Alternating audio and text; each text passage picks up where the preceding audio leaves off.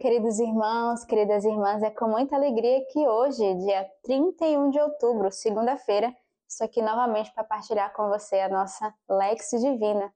E a nossa regra de vida, artigo 347, a primazia de Pedro.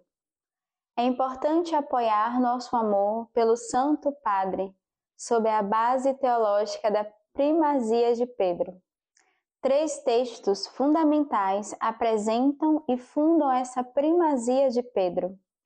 Também eu te digo que tu és Pedro, e sobre esta pedra edificarei minha igreja, e as portas nunca prevalecerão contra ela.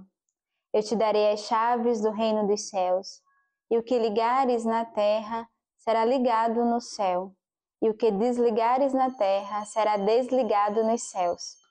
Simão, Simão, eis que Satanás pediu insistentemente para vos peneirar como trigo. Eu, porém, orei por ti, a fim de que tua fé não desfaleça. Quando, porém, te converteres, confirma teus irmãos. Este poder de confirmar e de dar firmeza aos outros apóstolos de Cristo, ele só pediu a Pedro. E por isso que Jesus o nomeia como primeiro, Jesus não disse primeiro Pedro, segundo André, terceiro Tiago, como se os tornasse simples número de uma lista. Pedro é dito primeiro no sentido forte, no sentido de que ele é o chefe dos outros, o seu porta-voz, aquele que o representa. Jesus disse a Simão Pedro: Simão, filho de João, tu me amas mais do que estes? Ele respondeu: Sim, Senhor, tu sabes que eu te amo. Jesus lhe disse: Apacenta meus cordeiros.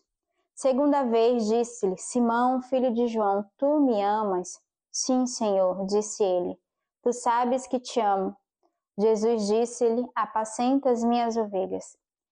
Pela, terceira vez lhe disse Simão, filho de João: Tu me amas? Entristeceu-se Pedro, porque pela terceira vez lhe perguntara: Tu me amas? E ele disse: Senhor, tu sabes tudo Tu sabes que te amo.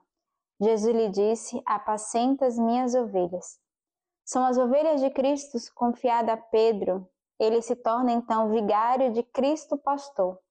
Essas três palavras mostram a vontade do próprio Cristo de manifestar a primazia de Pedro. Esta questão é muitas vezes posta em causa no decorrer da história da Igreja. Verdadeiramente, esta vontade de haver um chefe dos apóstolos nós a vemos como vontade de Cristo. Jesus transmite sua autoridade. A partir deste momento, todas as medidas que o seu vigário tomar na terra serão ratificadas no céu, isto é, pelo próprio Deus. É o próprio Pedro a quem Jesus confiou as suas ovelhas como a um outro eu. Ele queria confiar-lhe suas ovelhas de tal forma que ele mesmo permaneceria na cabeça, enquanto que Pedro representaria o corpo, isto é, a igreja.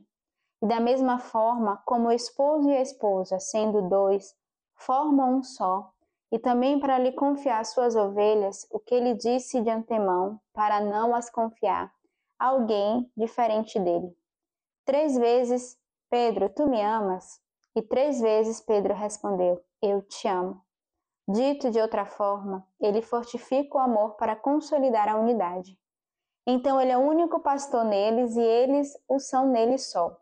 Há para Pedro e seus sucessores três funções: ensinar e, de uma forma particular, com a graça da infalibilidade, ensinar infalivelmente o depósito revelado, uma vez para sermos aos apóstolos, confirmar os irmãos na fé e fundar a fé.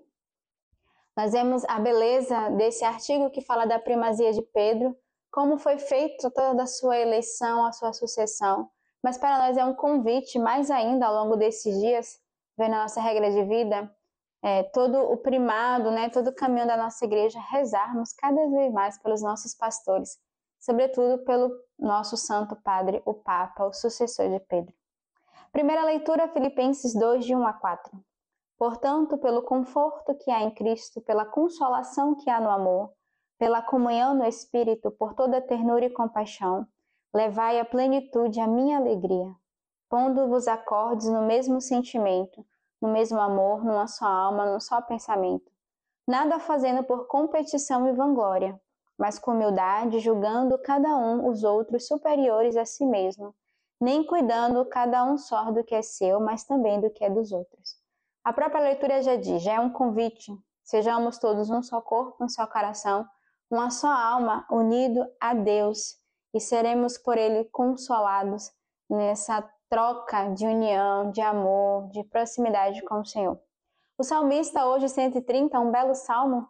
O Senhor, meu coração não se eleva, nem meus olhos se alteiam. No mundo atrás de grandezas, nem de maravilhas que me ultrapassem. Não fiz calar e repousar meus desejos, como criança desmamada no colo de sua mãe. Como criança desmamada estão em mim meus desejos. Israel, põe tua esperança no Senhor, desde agora e para sempre. O salmista nos convida a sermos como crianças no colo, nos braços de Deus, a ter esse coração pequeno, esse coração simples. O evangelho de hoje, Lucas 14, em seguida disse: Aquele que o convidara, ao dares um almoço ou um jantar, não convide teus amigos, nem teus irmãos, nem teus parentes, nem os vizinhos ricos, para que não te convidem por sua vez e te retribuam do mesmo modo. Pelo contrário, quando deres uma festa, chama pobres, estropiados, coxos, cegos. Felizes serão então, porque eles não têm com que te retribuir. Serás, porém, recompensado na ressurreição do justo. Então, o evangelho de hoje é o evangelho da humildade, da pobreza, da pequenez. O Senhor que pede de acolhermos os pobres, os fracos, os frágeis, aqueles que estão à nossa volta, de convidarmos a nossa casa, e não é só a nossa casa exterior, né, a nossa casa física em si, mas a casa de Deus, convidar a casa do Senhor a fazer essa experiência de serem eleitos e escolhidos por Deus. A leitura patrística de hoje da Constituição Pastoral Gaudium et Spes sobre a Igreja no Mundo de hoje do Concílio Vaticano II. E eu convido você a meditar ao longo de todo esse dia essa leitura da nossa igreja que o ofício das leituras nos oferece. São belíssimas leituras patrísticas, você pode acompanhar, você pode rezar e já preparando o nosso coração, nós estamos terminando o mês de outubro e vamos entrar nesse mês da festa dos santos, o mês de novembro. Peçamos o Senhor a graça de, já nos aproximando ao final do ano, de rumos à meta do céu, com o coração é, próximos, unidos ao Senhor, fazendo a sua vontade.